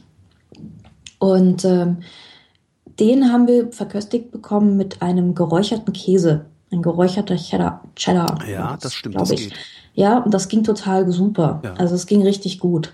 Und wir hatten auch so einen richtigen, ähm, so, so einen ganz süßen Whisky zusammen mit einer Praline. Das war außen zartbitter und innen so eine Erdbeerfüllung. Und das, mhm. das war auch total toll. Das war ganz großartig. Aber überhaupt so dunkle Schokolade dazu zu essen, das ist äh, immer ein guter Plan. Das kann man immer machen. Habe ich, noch nie, hab ich noch nie probiert. Musst du mal machen. Ja.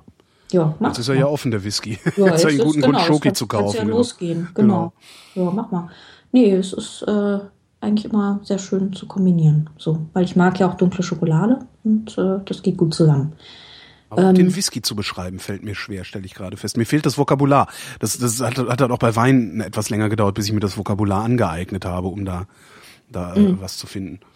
In welchen Fässern ist der denn? Ist ich habe keine Ahnung, steht nichts drauf. Mhm. Aber ich würde mal vermuten, dass der, der kommt aus dem Holzfass. Mhm. Mhm. Also weil da ist ein bisschen Holz dabei. Mhm. Holzfass eigentlich immer. Eigentlich immer, okay, ja, dann ja, muss ich ja nicht drüber. darf es nicht Whisky heißen. Achso, verstehe. Ich dachte, man könnte das mhm. auch in Stahltanks machen. Nee. Mhm. Wenig rauchig? Hm, hätte mich auch gewundert. Mhm.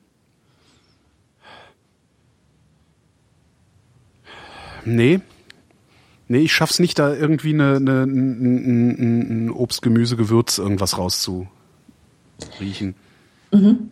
Mach mir mal ein paar Vorschläge. Also klar, du trinkst ihn jetzt gerade nicht, aber er ist halt sehr jung. Der ist meistens ziemlich jung und wild und ist wie so ein hä, es ist wie so eine Kutsche mit drei jungen Pferden. Das ist, das geht in alle Richtungen meistens. Ähm, also man hat häufig was, was Obstiges. Es kann teilweise was, sowas, sowas Zitronenfrisches haben. Es kann was Grasiges haben. Ähm, nee. Nee. Ähm, Na doch. Warte mal. Oder ich so habe jetzt gerade so mal das auf, die, auf den Handrücken reiben Ding gemacht. Da mhm. passiert jetzt ein bisschen was. Ja, es hat tatsächlich, es hat grasig. Grasig ist gut. Mhm. Grasig, grasig, aber eher trockenes Gras. Mhm. Ja, trockenes Gras. Heu, sozusagen. Nee, Heu ist zu trocken. Okay. Trockenes Gras. so, so, also, so Sommerwiese, auf die irgendwie so Sonne geschienen Genau so, genau. Okay. Mhm. mhm. Ja, doch, das ist es. Ja, trockenes Gras. Mhm. Trockenes Gras mit fast Heu. Mhm. Darauf kann ich mich mit dir einigen. Mit dem Whisky einigen. Heu. Heu. Man Ebte Heu, genau. Sehr gut. Genau, dann kann ich ja noch mal ein bisschen hier geschichtlich ausholen, weil ich ähm, bitte darum. Mh, weil ähm, also die ältere Geschichte ist eigentlich relativ ähm, besteht halt vor allem aus vielen kleinen Schwarzbrennereien und äh, vielen Schmugglern auch, die äh, dieses Zeug durch die Gegend transportiert haben. Übrigens erstaunlich häufig, was total super lief, ist, wenn man die Whiskyflaschen in Särge gepackt hat, weil hat keiner reingeguckt. Das war total toll. Da musste man einfach nur irgendwie, das waren total super organisierte Schmugglerbanden. Die waren auch nicht sonderlich gewalttätig oder sowas, sondern es waren halt einfach irgendwie so Geschäftsleute und die hatten teilweise echt viele Angestellte. Dann packst du die in Anzüge, lässt sie ernst gucken, lässt den Sarg durch die Gegend tragen, guckt kein Mensch nach. Und äh, so haben die dann halt irgendwie, oder in, in irgendwelchen Kutschen und so weiter. Und es gab dann auch im Berg überall so Verstecke. Da konnten wir leider nicht hin, weil ähm, es hat über Nacht geschneit in Schottland. Und äh, das war dann irgendwie einfach alles zu kalt und zu, zu matschig da oben. Mhm. Und ähm, aber es gibt eben bis heute noch so ähm, im, im Berg reingemauerte Schmugglerverstecke, wo die dann immer ihre Fässer und so weiter untergebracht haben. Und ähm, das waren natürlich meistens die kleinen Schwarzbrenner eben. Die größeren, da war das anders. Also zum Beispiel, wie wir bei Glenfiddich waren, da am Lager, am Lagerhaus 1, das ist das älteste, da war direkt vorne eingebaut das ähm, Büro für den, für den Steuerabnehmer, für den Exciseman. Und der hatte da sein Buch liegen und hat jedes einzelne Fass erfasst, wie groß es war und so. Und ähm, hat dann eben entsprechend, ähm, jo, da die Steuern in so ein Buch eingetragen mhm. und das wurde dann direkt vor Ort verrechnet. Und ansonsten kamen die da halt irgendwie zweimal im Jahr vorbei und hatten, haben das dann gemacht. Das war halt nicht besonders sicher, aber gut.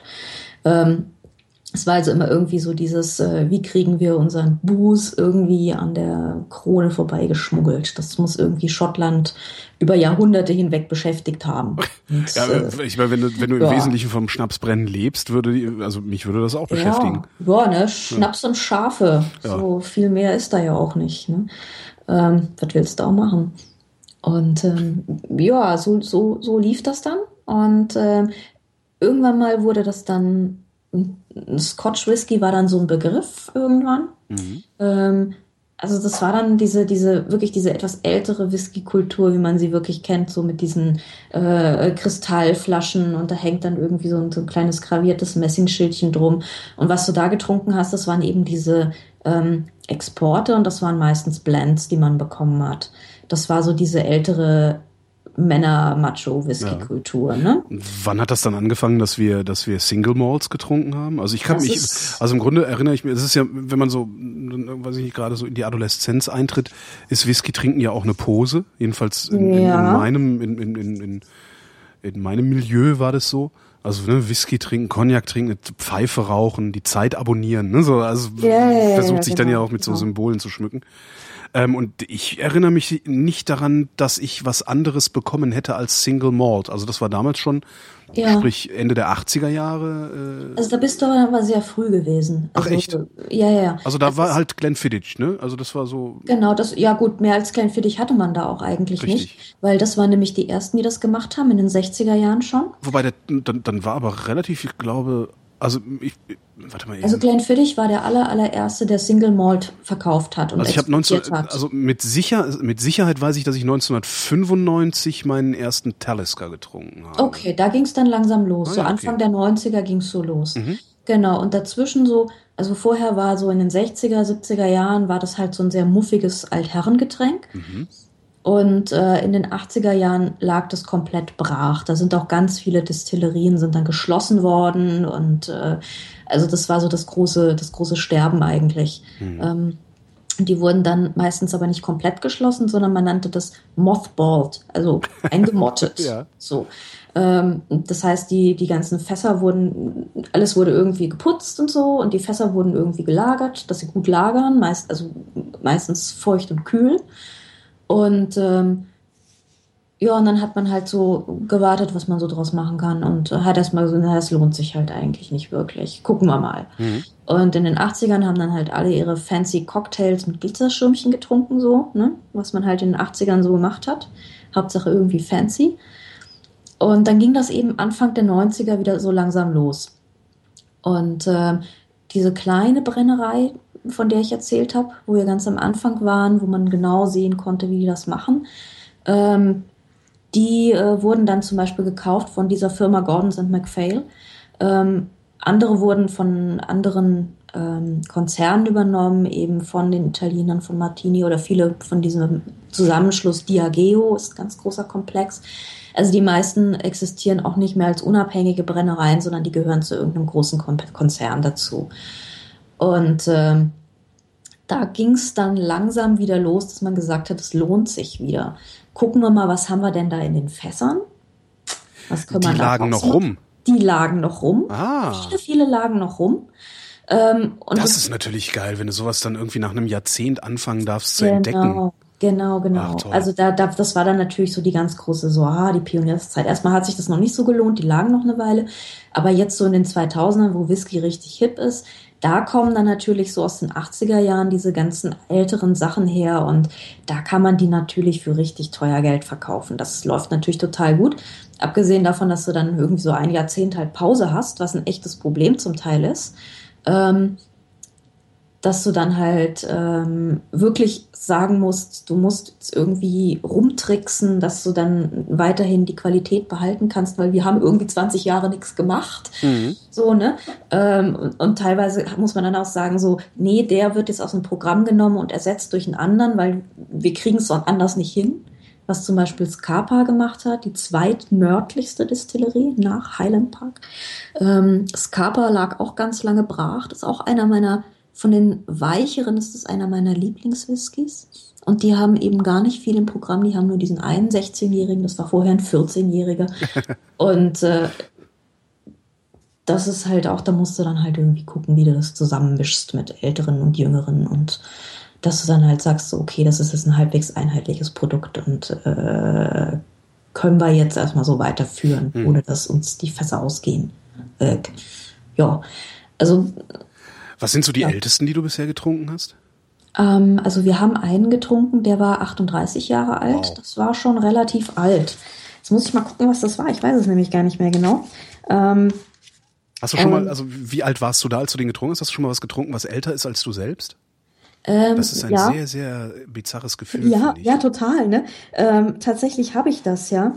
Ähm, das war mal auf einer Whisky-Messe, weil ähm, ich habe einen Freund und dessen alter Studienkumpel, ähm, der hat Marketing bei Talisker gemacht. Mhm. Der hat uns dann auf dieser Whisky-Messe rumgeführt und ähm, irgendwie von Stand zu Stand geschickt und an jedem Stand gab es irgendwas. Also genauso, wie man das haben will. Und da habe ich, da war ich, das war vor ein paar Jahren, da war ich noch deutlich jünger als 40 und da habe ich mal was getrunken, was so 40 Jahre alt cool. ist. Das war schon sehr geil. Ja. Ja, ich habe mal einen Wein getrunken, der 14 Jahre älter war als ich selbst. Oh, ich habe mal einen Wein getrunken, der war irgendwie aus dem, ich glaube von 1939, aber es war Essig. Auch ah, schade. Ja, Na, meiner war von 1955 und der war noch gut. Ja. Das ist halt, halt ein doppeltes Fest. Äh, ja, ja, absolut.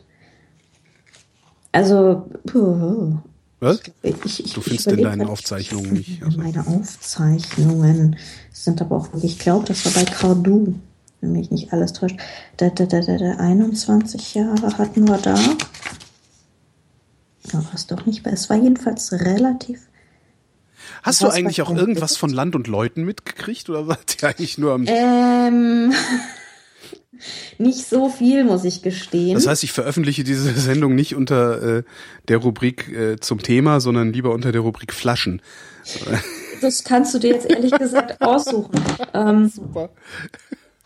Naja, das ist schon eine der Hauptattraktionen dort, muss mhm. ich gestehen. Ähm, der Rest ist Landschaft wahrscheinlich. Der Rest ist, der Rest ist wilde, wilde Landschaft. Mhm. Ähm, ich kenne mich jetzt ehrlich gesagt auch nicht so mit Fischen aus. Also man kann dort wohl sehr gut angeln. Mhm. Ähm, man kann dort eine ganze Menge schöne Dinge tun. Aber auch ein, eine der schönsten Orte, das war auch eine Whisky-Ort eigentlich. Aber einer der schönsten Orte, das war ähm, eine alte Bar. Und zwar der Fittich Side Inn. Ähm, davon muss ich ja eigentlich noch erzählen. Also der Fittich Side Inn, da steht so ein 84-jähriges altes Männlein drin. Das ist der Joe. Und ähm, die Bar selber ist noch sehr, sehr, sehr viel älter. Und ähm, das war ursprünglich stand die an einer alten ähm, Eisenbahnstrecke. Und so in den 1840er Jahren wurde das so das Treff, der Treffpunkt der Eisenbahnarbeiter. Mhm. Und ähm, die Kneipe selber gibt es irgendwie seit, äh, ich glaube, 94 Jahre in seiner Familie ist die Kneipe und seit 54 Jahren steht er da hinterm Tresen. So.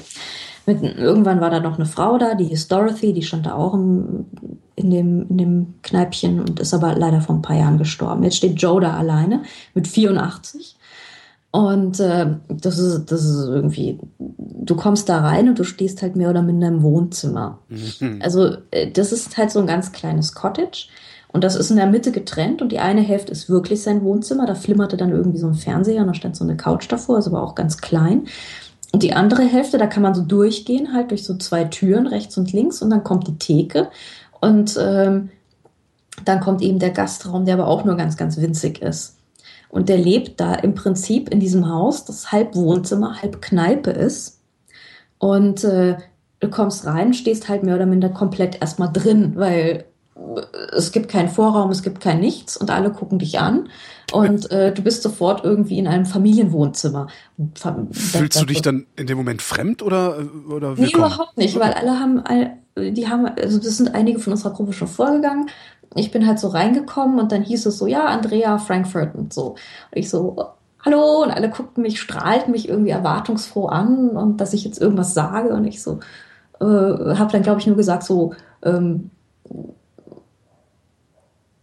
was habe ich gesagt? Ich weiß es gar nicht mehr. Ich glaube irgendwas. Äh, irgendwas Schlaues. Irgendwas total Schlagfertiges wahrscheinlich.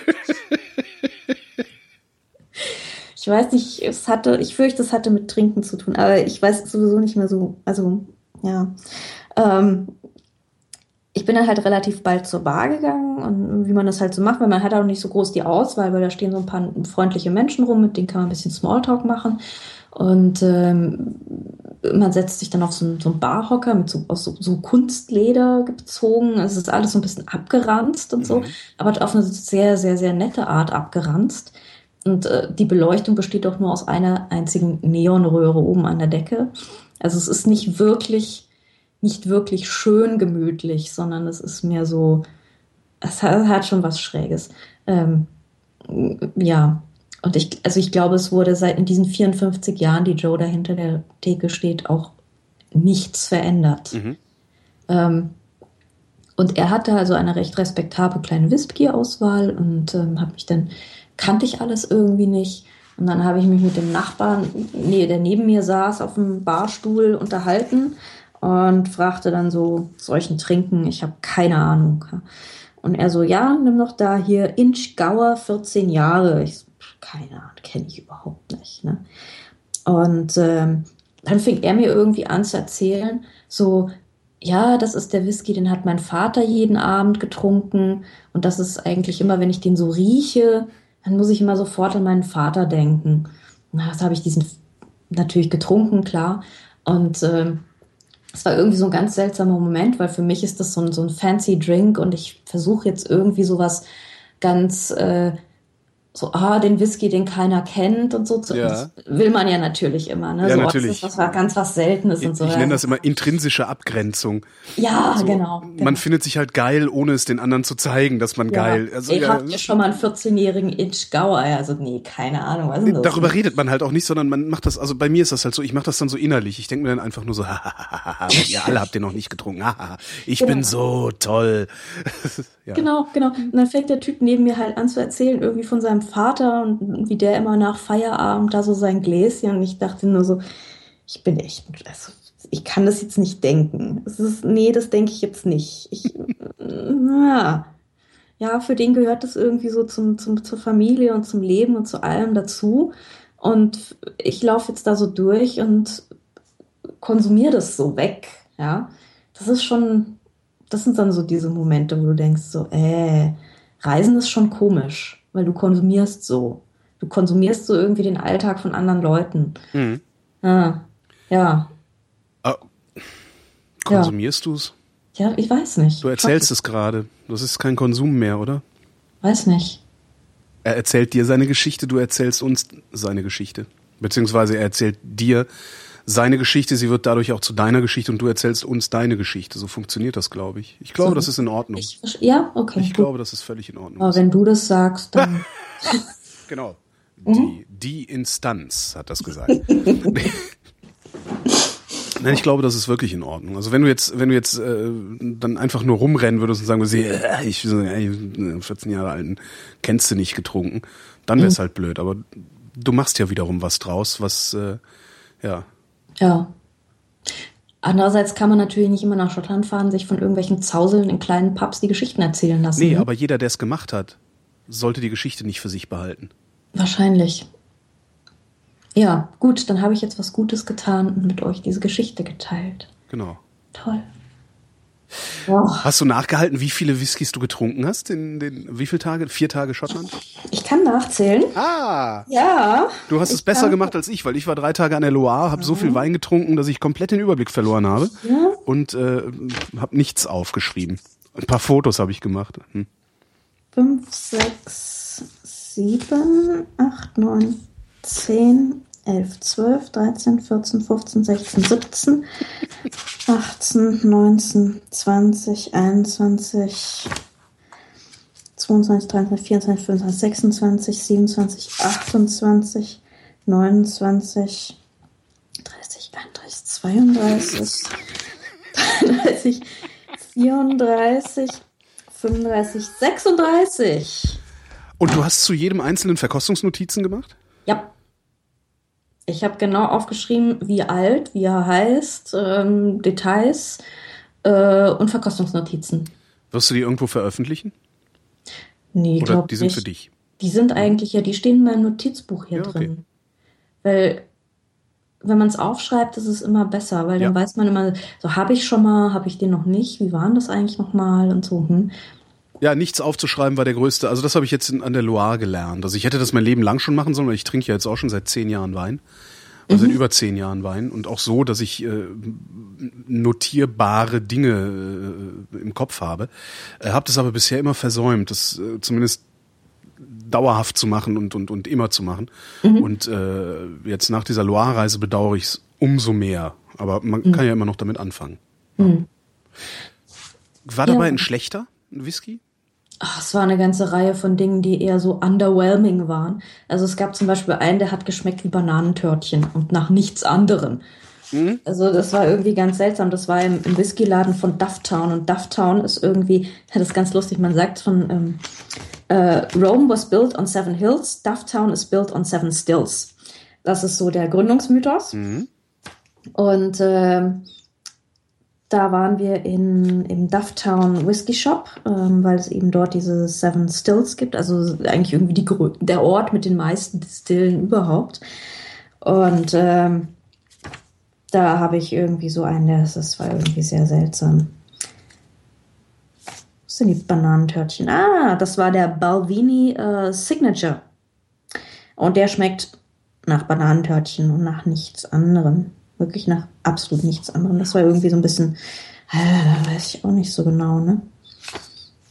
Und ähm, ansonsten halt ziemlich viel so, uch, ja, meh, ne? Ähm, also zum Beispiel Glenfiddich, da hat mir wirklich nur der 30-Jährige geschmeckt und dann alles, was drunter war, war irgendwie so nicht sonderlich beeindruckend. Aber der 30-Jährige, da steigen wir bei 300 und etwas Pfund ein, ne? Autsch. Aha. Ähm, da gibt's noch welche, diese Discovery Edition ähm, mit so Landkarten auf der Verpackung. Die kosten irgendwie so 100 Pfund pro Flasche und da geht's dann schon runter in eine Richtung, wo ich mir denke, so, mm -mm. nee, ein, eigentlich nicht. Also Zu teuer, bei zu teuer für das, was er bietet, oder? ja, Mhm. da gibt's einen aus einem Rotweinfass, den, der wurde mir empfohlen via Twitter. Und ich reagiere da ja auch sehr schnell. Ähm, ein Twitter-Follower sagte dann so, probier doch mal den aus dem Rotweinfass. Und dann sagte ich so zu der Frau, die die Verkostung gemacht hat, da gibt's noch einen aus dem Rotweinfass, könnte ich den noch mal probieren? Also das Sehr war, war wieder sehr schön. Und ähm, dann äh, hat sie und mir den auch nochmal eingeschenkt und ähm, das war irgendwie, der, er roch sehr schön nach Rotwein. Aber als ich ihn dann probiert habe, war das irgendwie so ein bisschen dünn. So, da erwartet man sich dann immer mehr, so ein bisschen mehr Komplexität, ein bisschen mehr Raffinesse. Und oft ist es dann doch halt einfach irgendwie so ein bisschen platt. So, ja. Wenn du von der Arbeit nach Hause kommst und dir einen Whisky einschenkst, welchen schenkst du dir dann ein? Ja, das kommt drauf an. Also es gibt schon so, es gibt natürlich schon so Alltagswhisky und besondere Whisky. Also wenn es ein richtiger Scheißtag war und ich will, hm, ähm, dann ist zum Beispiel, ich habe momentan diese Lagavulin, die Distillers Edition. Das ist ein sehr, sehr schöner Whisky. Und überhaupt Lagavulin. Also das geht sowieso immer.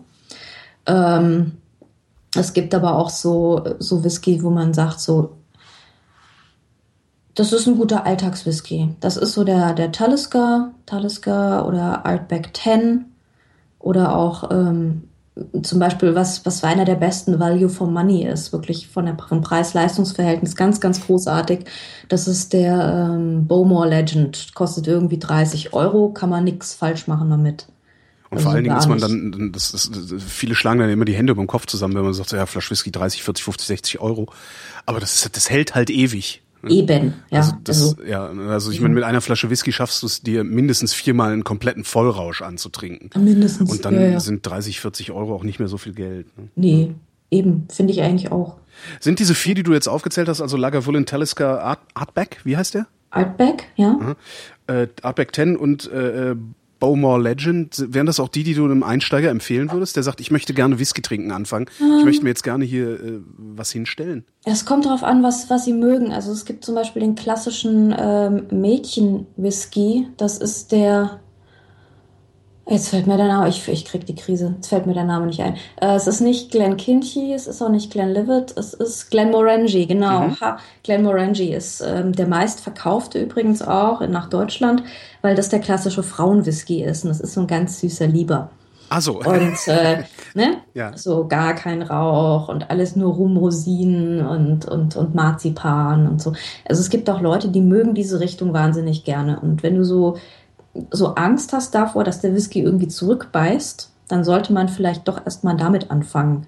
Also dann, dann vielleicht lieber erstmal einen kleinen Morangi, mal ganz zart anfangen, so bei den, bei den Rosinen, so in der, in der Keksecke. Und dann hast du halt so Lebkuchen zum Trinken und dann kann man sich ja langsam in die etwas bissigeren Ecken vorarbeiten. Also es wäre vielleicht so, ähm, so der Mädchentipp ein bisschen. Ähm, aber wenn man sagt so, ich kenne mich überhaupt nicht aus, ich will eigentlich nur was richtig, richtig Gutes haben ähm, und ich habe auch keine Angst vor Torf, dann würde ich sagen, kauf dir eine Flasche Bowmore Legend hier, 30 Euro, kannst nichts falsch machen. Haben, Ja. wir, haben wir noch irgendwas vergessen? Hm, nee, also nee, nicht, dass ich wüsste. Dann danke ich mal wieder für das Gespräch. Ja, gerne. Und nächstes Mal, nächstes Mal gibt's Burundi, dann wird's wieder exotisch. Ich freue mich drauf. Und euch danken wir für die Aufmerksamkeit. Ciao.